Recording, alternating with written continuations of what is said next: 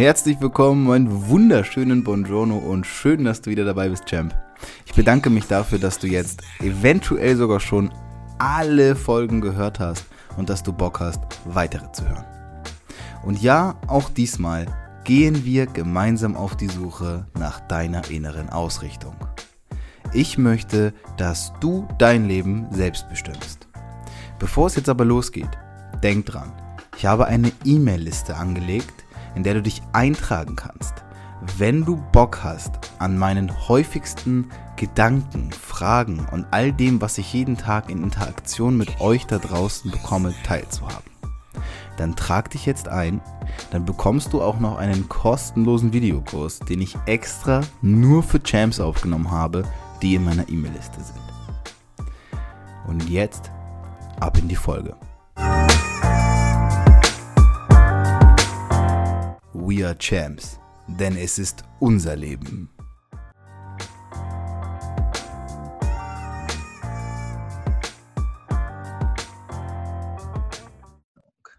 Cool. Also. Machst du die erste, Alex? Ja, okay. Sonst am Anfang immer diese weirde Pause. Achso, macht ihr, achso, ja. Das ist, ist okay, weil es spannend, die Frage ist sowieso noch bei dir gerichtet. Ähm, nachdem wir jetzt nun schon im Intro gehört haben, mit wem wir es hier zu tun haben. Und ich muss ganz ehrlich sagen, ich folge euch beiden schon länger und habe mir vieles angeschaut und ich dachte immer schon so, okay, what the fuck, wie kann das sein? Das sind zwei junge Dudes und irgendwie machen die gefühlt alles richtig und die sind gut aussehend, smart, jung, haben alles richtig gemacht mit dem Unternehmen, wachsen, wachsen, wachsen. Ja, Alex sieht auch noch aus wie eine Kante GQ-Model und ich denke, was ist denn das? Und dann bleibt mir eigentlich immer nur am Anfang die Frage, und das ist auch die erste Frage, mit der ich das Interview beginnen möchte, was muss ich tun, um so ein geiler Typ zu werden wie ihr beiden? Wir können von mir aus eigentlich das Interview jetzt beenden, also alles gesagt, was, was wir hören wollten. ja, sehr cool. Also erstmal vielen Dank äh, für die Einladung im Podcast und auch vielen Dank für das äh, schöne Intro. Das ist, ähm, ja, ich bin kurz rot geworden. Also, ähm, ist natürlich schwer auf die Frage direkt so zu antworten, äh, aber ich glaube, wir beide können auf jeden Fall guten Gewissens sagen, dass ein Kernbestandteil unseres Erfolgs, sage ich mal, daran besteht, dass wir komplett real geblieben sind. Also ähm, wir achten nicht aktiv darauf, irgendwie krass rüberzukommen oder ähm, irgendwie ja, eine ne Maske aufzusetzen, von der wir glauben, dass andere uns deswegen cool finden, sondern wir haben einfach irgendwann mal für uns beide auch beschlossen, wir beide wollen das zusammen hochziehen, wir beide wollen immer auf dem gleichen Level wachsen und wir beide wollen einfach, äh, uns geht es ums Ziel dahinter. Ne? Wir wollen einfach mhm. Leuten helfen, das Beste aus ihrem Leben rauszuholen und wir wollen dabei selber wachsen. Und das, was man eben nach außen hin sieht, ist auf jeden Fall einfach das Ergebnis der Bemühungen, aber nicht das Ergebnis der Bemühungen, aktiv so wirken zu wollen. Mhm. Wir, wir schreiben jetzt gerade Juli 2019. Für mich ist immer ganz wichtig, wann und wie hat das Ganze angefangen? Weil ich weiß, bei euch ist es jetzt ja erst auch nicht erst seit gestern. Und das sieht natürlich dann, zum Beispiel für jemanden wie mich, der von außen reinguckt, vor drei, vier Monaten das erste Mal eure Profile überhaupt wahrgenommen hat, dann sieht das natürlich so aus wie, okay, krass, die sind einfach erfolgreich. Aber irgendwann hat es ja mal angefangen. Und das ist vielleicht auch ganz cool, wenn wir mal so ein bisschen in diese Phase reingehen. Mhm. Wann und wie ist es bei euch denn überhaupt gestartet und auch dazu gekommen, dass ihr beide das zusammen gemacht habt, was ihr heute macht? Die Geschichte äh, fängt schon ganz früh an, war richtiger Bromance. Äh, wir haben uns so in der fünften Klasse kennengelernt, weil wir einfach zusammen auf die Schule gekommen sind, in die gleiche Klasse. Und ähm, waren dann auch miteinander befreundet und das war halt so ganz normale Schulzeit damals. Ähm, aber wir selbst haben dann irgendwie so, ich weiß gar nicht, neunte, zehnte, zehnte war es glaube ich schon, ähm, gemerkt, hey, wir wollen irgendwie so was Eigenes machen. Und das war so damals diese Zeit, wo der Film Social Network rauskam und Facebook wurde groß in Deutschland und man hat irgendwie so gedacht, hey, wir wollen auch irgendwie sowas machen. Ähm, und haben dann tatsächlich auch ein eigenes soziales Netzwerk gegründet. Ähm, haben das dann so programmiert, designt und wir wollten einfach, dass es richtig fancy und cool aussieht und äh, haben da dann quasi zum ersten Mal, ich sage jetzt mal businessseitig, was äh, miteinander zu tun gehabt, weil wir eben beide diesen Drive hatten, okay, es gibt Schule und wir waren auch beide eigentlich sehr gute Schüler, aber trotzdem hatten wir Bock, irgendwie so was, was anderes, Großes aufzuziehen und ich sag mal, die Welt zu verändern und so eine Legacy zu hinterlassen. Das war so der Anfang, wo wir dann dieses soziale Netzwerk entwickelt hatten. Und äh, wir haben damals echt schon gedacht, ey, das Ding wird komplett fett, wir werden Facebook einfach äh, hier richtig ficken und das wird so groß und alles wird geil. Ähm, aber wir hatten es damals tatsächlich sogar nie veröffentlicht, ähm, weil damals dann Google Plus rauskam und wir dann doch irgendwie äh, Schiss bekommen haben. Dann haben wir den Schwanz eingezogen und äh, ja, dann war so der erste Flop. okay, aber das Flop im Sinne von, ihr habt es ja eigentlich nur nicht rausgebracht, oder? Genau, ja, es hat funktioniert. Wir konnten so miteinander chatten, das war so ein riesiger Erfolgsfaktor, weil wir waren ja auch so äh, erste Mal so technisch damit, äh, haben wir uns damit auseinandergesetzt. Aber ja, also wir haben, glaube ich, viel gelernt, auch viel gemerkt, hey, wenn wir zusammen da irgendwie ähm, ballern, dann kommt das Geiles raus. Aber ja, leider nie eben dann letztendlich veröffentlicht. Okay, das heißt Selbstwirksamkeit, der Proof war schon mal da, wenn wir das zusammen angehen, das klappt schon mal irgendwie. Das war ja schon mal, denke ich mal, ein wichtiger Punkt. Wie alt wart ihr? Das war ja noch in der Schule. Boah, wie alt waren wir? 16, 17 vielleicht. Ja, 16, 17 vielleicht, ja. ja. Okay. Und dann, dann muss es irgendwie weitergegangen sein. Genau, äh, wir waren erstmal zu, ziemlich demotiviert und äh, wussten auch nicht, was wir tun sollten, weil wir so dachten, scheiße, wir haben so viel Zeit investiert. Und zu dem Zeitpunkt war es uns auch gar nicht klar, dass du eigentlich nie verlieren kannst. Also ich glaube, mhm. jeder, der mal was angefangen hat und äh, das Gefühl hatte, gescheitert zu sein, weiß so nach ein paar Jahren, ey, das war absolut kein Scheitern. Ich habe so viel gelernt, ich habe Kontakte aufgebaut. Ich kann, wenn ich das nächste Mal anfange, viel schneller dahin kommen wieder, mhm. als ich äh, das das erste Mal tun konnte. Und äh, als wir dann irgendwie so diese Depressionsphase überbrückt hatten, äh, haben wir uns dann nochmal gefragt, ja, wir wollen auf jeden Fall was starten und wir wollen auch einen Wert schaffen, aber wir wussten noch nicht so genau, was wir tun wollten. Und dann haben wir gemerkt, dass unsere Mitschüler alle ziemliche Probleme in Mathe hatten. Das war so das große Problem zu der Zeit, neben äh, Datenvolumen natürlich. äh, und dann haben wir gesagt, komm, wir lösen das Problem einfach und gucken einfach mal, was, was gibt es denn aktuell für Angebote. Und wir haben so gesehen, unsere Mitschüler gingen so langsam auf YouTube, um so nach Themen zu suchen, die sie nicht verstanden haben. Und da kamen auch schon Videos. Da kamen Videos, ja. Aber die waren halt richtig scheiße einfach. Ja. Das waren Lehrer oder Professoren, die 45 Minuten lange Vorlesungen gehalten hatten. Du wolltest das nicht anschauen. Es war gefilmt mit, so einer 2-Pixel-Kartoffel, weißt du so. Also du guckst dazu und hast einfach überhaupt keinen Bock mehr. Und dann haben wir gesagt, wir wollen es anders machen und haben uns das erste große Ziel gesetzt. Wir machen mal die coolsten Mathe-Nachhilfe-Videos Deutschlands.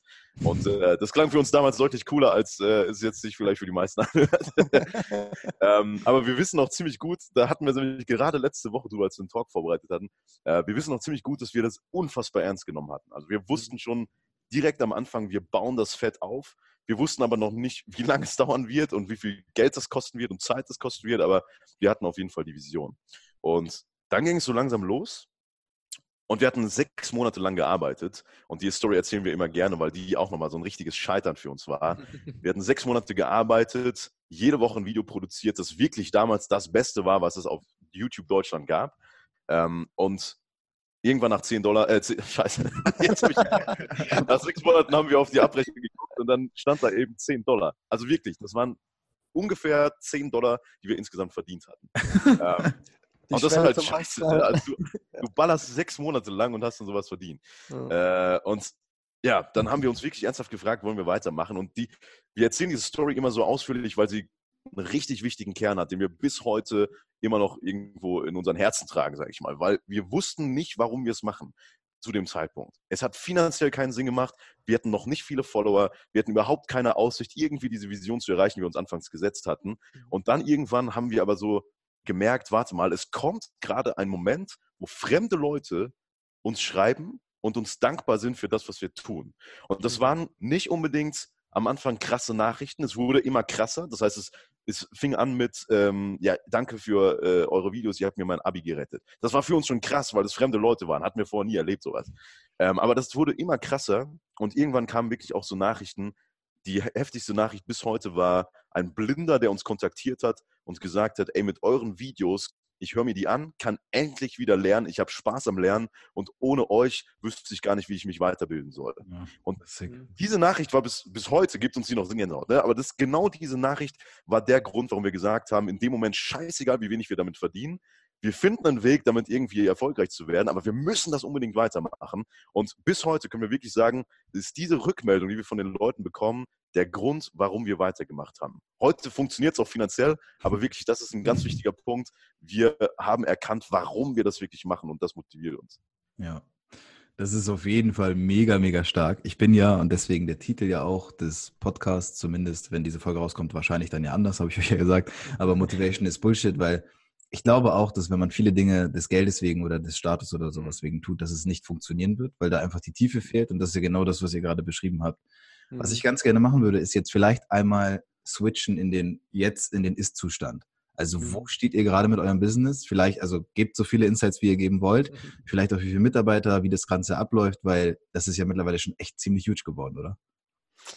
Ja, also es ist noch lange nicht da, wo wir es hinbringen wollen. Die Vision hat sich natürlich über die Zeit verändert, aber ähm, ja, heute, wir sind ein profitables Unternehmen. Also das heißt ähm, für alle, dass wir quasi alles, auch unser Wachstum aus dem Cashflow finanzieren können.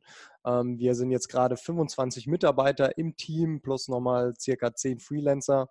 Und ähm, ja, in Deutschland einer der Marktführer im Bereich Lern-Apps. Ähm, da kann man die Nische wählen, wie man will. Dann sind wir die Größten. Wenn man noch andere Lern-Apps dazu packt, dann auch wieder nicht. Also kann man drehen, wenn wir will. Wir haben äh, jetzt aktuell so eine Million äh, Leute, die jeden Monat Simple Club nutzen und davon circa 100.000 auf unsere Lern-App. Und äh, wir haben damals angefangen mit diesem YouTube-Kanal, aber das ist inzwischen gar nicht mehr das, was wir als Kern von Simple Club sehen, weil wir ähm, wollen richtig was in der Bildung und im Lernen verändern. Und wir wissen einfach, wenn man Videos auf YouTube macht, die hochlädt, dann ist das auf jeden Fall ein geiler Schritt, aber das ist noch nichts Revolutionäres. Mhm. Und genau deswegen haben wir jetzt die Entscheidung getroffen, wir fokussieren uns komplett auf unsere Lern-App, weil wir da eben auch viel mehr über die Nutzer lernen können. Wir verstehen viel besser, was hat er für Probleme, was hat er für Schwächen, was hat er für Stärken und können letztendlich in unserer App eigentlich jedem Nutzer diesen individuellen äh, Lernpfad bauen, um einfach perfekt zu unterstützen. Weil unser Ziel mit Simple Club ist es nicht irgendwie nur so eine Nachhilfe-App zu sein, die dir irgendwie Wissen in den Kopf reinprügelt, sondern wir wollen dass eigentlich Schüler, Studenten, Azubis, whatever, dieses Wissen in den Kopf bekommen und da dann auch langfristig behalten können. Hm. Weil äh, es wird immer so gesagt, in Zukunft braucht niemand mehr Wissen und äh, alles lässt sich googeln und so, aber wir glauben, das ist ziemlicher Bullshit, weil wie willst du jemals in den kreativen Prozess kommen, wenn du nicht äh, maximal viel Wissen in deinem Kopf hast? Und deswegen ist uns das Thema auch so unfassbar wichtig. Genau, und um das auch noch ein bisschen weiterzuführen, ähm, wenn man sich so vorstellt, wie sieht die Bildung in 2030 aus, dann, mhm. und genau, also, das, das, neulich war das witzig. Wir hatten eine Pressefahrt, da war auch Dorothee Bär da, äh, hm. Staatsministerin für Digitalisierung und äh, auch noch ein paar andere, die in der Bildungsbranche in Deutschland ziemlich viel zu sagen haben. Und ähm, wir haben uns auch mit denen unterhalten und da hatten wir äh, uns ziemlich intensiv darauf vorbereitet, weil man von uns immer erwartet, dass wir Dinge radikal ausdrücken und das haben wir auch getan. äh, und deswegen haben wir vor den ganzen Leuten auch äh, genau das gesagt, dass wir uns die Bildung in 2030 so vorstellen, dass es viel individueller ist. Es gibt mhm. ein System oder mehrere Systeme, die dich dabei unterstützen, Bildung zu erfahren, Wissen so schnell wie möglich in deinen Kopf zu bekommen, einfach in diesem ganzen Lernprozess so krass unterstützt zu werden, dass es deutlich einfacher ist, als es jetzt ist. Und wenn wir uns jetzt anschauen, wo wir jetzt gerade in der Bildung stehen, auch das Bildungssystem in Deutschland an sich, es ist absolut überhaupt nicht ausgerichtet auf diese Vision, wie es 2030 aussehen soll. Und dann kommt der letzte Gedanke ins Spiel, Warum sagen wir 2030? Weil eigentlich hätten wir alle technischen Grundvoraussetzungen heute. Und das ist krass, wenn man sich das mal klar macht. In allen anderen Branchen wird KI angewandt oder zumindest schon mal die ersten Schritte zur KI. Ne? Jeder, der sagt, der hat eine KI, lügt eigentlich. Aber die ersten künstlichen äh, Intelligenzschritte werden getan. Und in der Bildung funktioniert alles das nicht. Es wird nicht angewendet. Und deswegen haben wir gesagt, wir wollen diejenigen sein, die ähm, das grundlegend revolutionieren und das eben nicht nur in Deutschland, sondern auch international. Und deswegen wollen wir dieses Jahr das äh, bis September so aufziehen, dass das in Deutschland komplett skalierbar ist und danach Ende des Jahres direkt auch die ersten Schritte in die USA und nach Indien tätigen. Crazy. Also ihr seid quasi jetzt erst das Tutorial durchlaufen, wenn ich das richtig höre. Nach allem, was ihr jetzt gemacht habt, das klingt ja schon mega groß. Also so USA, Indien sind jetzt ja auch eher nicht die kleinsten Märkte, die man dann angeht. Ähm, ja. wie, stellt ihr euch das, wie stellt ihr euch das vor? Immer natürlich nur so weit, wie ihr damit schon rausgehen wollt. Äh, genau, also wir wollen das äh, Konzept, was jetzt im deutschsprachigen Raum funktioniert, eigentlich übertragen. Das war lustig, weil ähm, uns wurde immer gesagt, hey Jungs, mit euren Videos, das ist schön und gut, aber wenn ihr mal das Ganze skalieren wollt, funktioniert es nicht. Das wurde uns auch vor ein paar Jahren schon von den Investoren gesagt. Ähm, und jetzt haben wir es eben geschafft, dass wenn wir heute die Polynomdivision erklären, dass wir das Ganze auch komplett auf Englisch adaptieren können, auf Spanisch adaptieren können. Äh, Links äh, oder Sprachen, die von rechts gelesen werden, sind ein bisschen komplizierter, aber an sich lässt sich das ganze Prinzip eben übertragen. Und ähm, genauso ähm, wollen wir das eben dann auch angehen, weil letztendlich sind die Themen die gleichen. Die Art und Weise, wie Menschen lernen, ist auch überall auf der Welt gleich. Und klar kann man darüber diskutieren, dass jetzt irgendwelche Lernpläne ein bisschen anders sind oder dass man ähm, die eine Rechnung doch mit einem bisschen anderen System macht, aber das, was drunter liegt, ist eben das Gleiche und äh, das Problem ist auch überall das Gleiche und deswegen glauben wir, dass das funktionieren kann und wird. Mega. Was für mich immer sehr, sehr spannend ist, ist so dieser Punkt, wenn ich euch heute so zuhöre, ihr seid ja, ihr seid ja Vollblutunternehmer. So, ihr seid da voll drin, ihr lebt dafür, das ist euer Ding. Wie alt, wie alt seid ihr beiden jetzt? 24. Achso, beide gleich. Ja. Und seit wann würdet ihr sagen, oder sagen wir so, bezeichnet ihr euch selbst als Unternehmer? Auf jeden Fall. Äh, auch aus dem Grund, weil wir aus unserer Geschichte heraus öfter, öfter noch als YouTuber vorgestellt werden und das eigentlich genau das ist, was wir nicht sind, weil wir YouTube als Plattform missbraucht haben am Anfang. ähm, also wir bezeichnen uns auf jeden Fall aus, als Unternehmer genau aus dem Grund, weil wir glauben, etwas gefunden zu haben, was wirklich einen Wert in der Gesellschaft schafft. Und wir glauben, echte Unternehmer tun genau das. Wir glauben, Unternehmer sind nicht automatisch diejenigen, die irgendwas machen, womit sie Geld verdienen, mhm. äh, sondern Unternehmer sind diejenigen, die etwas machen, womit sie Geld verdienen, aber indem sie einen krassen Wert in der Gesellschaft schaffen und das Geld nutzen, als Hebel einen noch größeren Wert zu schaffen. Und wenn du diese Grundvoraussetzungen erfüllt hast, dann bist du in der Lage, wirklich die Welt zu verändern. Und da zitieren wir auch immer gerne Elon Musk aus irgendeinem Interview, das er mal mhm. gegeben hatte. Äh, der hat nämlich gesagt, die Menschen glauben seit Jahrzehnten, Jahrhunderten, dass Entwicklung von alleine kommt, über die Zeit, also automatisch. Aber das stimmt nicht. Es kommt eigentlich immer nur durch die Leute, die die Verantwortung für große Probleme übernommen haben und sie gelöst haben. Und genau das sind unserer Meinung nach Unternehmer. Ja. Hashtag Mars. So, wenn man das mal genau. so betrachtet. ja, es muss ja immer einen geben, der verrückt genug ist, das umzusetzen. Was halt, genau. das ist ja, so, zum Beispiel das, was ihr beschreibt, ist ja, es ist ja, es scheint überfällig zu sein. Das ist ja theoretisch alles dafür schon vorhanden, aber es muss dann jemanden geben, der disruptive durchgeht, der halt sagt, okay, Kopf durch die Wand, wir ziehen das jetzt eben auf. Und das mhm. ist so, wo ich sage, äh, ich glaube, aber das, auf dem, das, das Thema will ich gar nicht so krass eingehen, aber ich glaube, euch werden vielleicht auch Leute entgegen, entgegnen, die sagen, okay, zwei Dudes, Anfang 20, was wissen die schon? Und jetzt, mhm. deswegen würde ich mir gerne ein paar Schritte zurück machen, auch für den Zuhörer, der vielleicht an einem ganz anderen Punkt in seinem Leben steht und denkt, okay, aber was kann ich daraus für mich mitnehmen?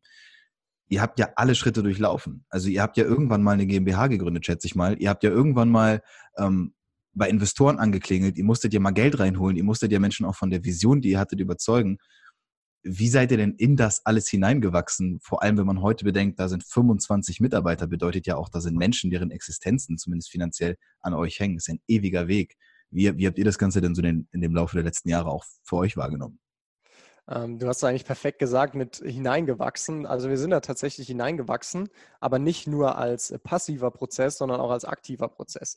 Ich würde aber trotzdem nochmal äh, an die Grundlage zurückgehen. Ähm, das hatte Alex eigentlich schon im Nebensatz gesagt. Als wir am Anfang äh, Simple Club gestartet haben oder damals noch The Simple Maths auf YouTube, da war für uns klar, dass das Ganze erfolgreich wird. Also wir waren uns so zu 100 Prozent sicher, dass wir dieses Ziel erreichen. Nicht irgendwie aus eingebildeter Sicht oder so, sondern einfach, weil wir so fett hinter dieser Vision standen. Auch wenn die jetzt im Nachhinein die coolsten Mathe-Videos Deutschlands lächerlich klingt. Aber das war trotzdem was. Wir haben unseren Eltern davon erzählt, wir haben unseren Freunden davon erzählt. Wir haben einfach gesagt, wir ziehen das jetzt durch und das wird funktionieren.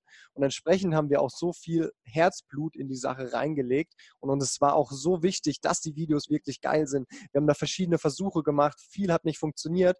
Aber wir wussten einfach, ey, das muss richtig geil werden. Und ich glaube, wenn du diese Passion am Anfang entwickelst, ähm, dann weißt du auch, ist es gerade geil oder ist es gerade nicht geil. Und das war so die Grundlage, was man, glaube ich, am Anfang braucht. Ich glaube, das ist was, was viele ähm, vielleicht noch in jungen Jahren so ein bisschen suchen oder so ein bisschen ähm, das falsch machen, weil sie hören, hey, ich muss ähm, Unternehmer werden, ich muss Network-Marketer werden oder whatever machen und fangen dann irgendwelche Dinge an, obwohl sie eigentlich gar nicht diesen Drive am Anfang haben.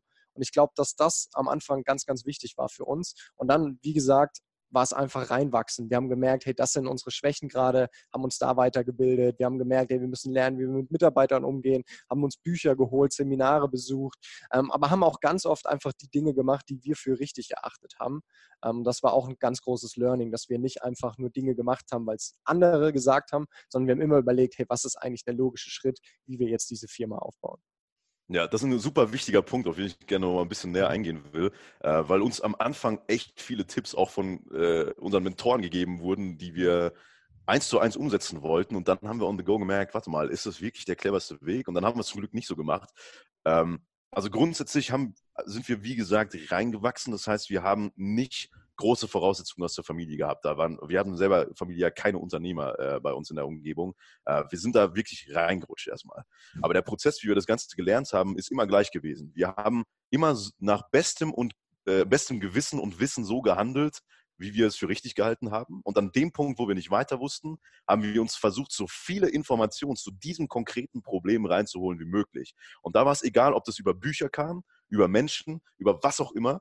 Äh, uns war es wichtig, alle Informationen parat zu haben, um die beste, bestmögliche Entscheidung zu treffen. Weil man sagt ja, man, du, du weißt eigentlich nie, ob die Entscheidung wirklich gut ist, und das weißt du tatsächlich in dem Moment auch nicht, hm. aber du kannst die Wahrscheinlichkeit erhöhen, eine gute Entscheidung zu treffen, je mehr Infos du zur Verfügung hast.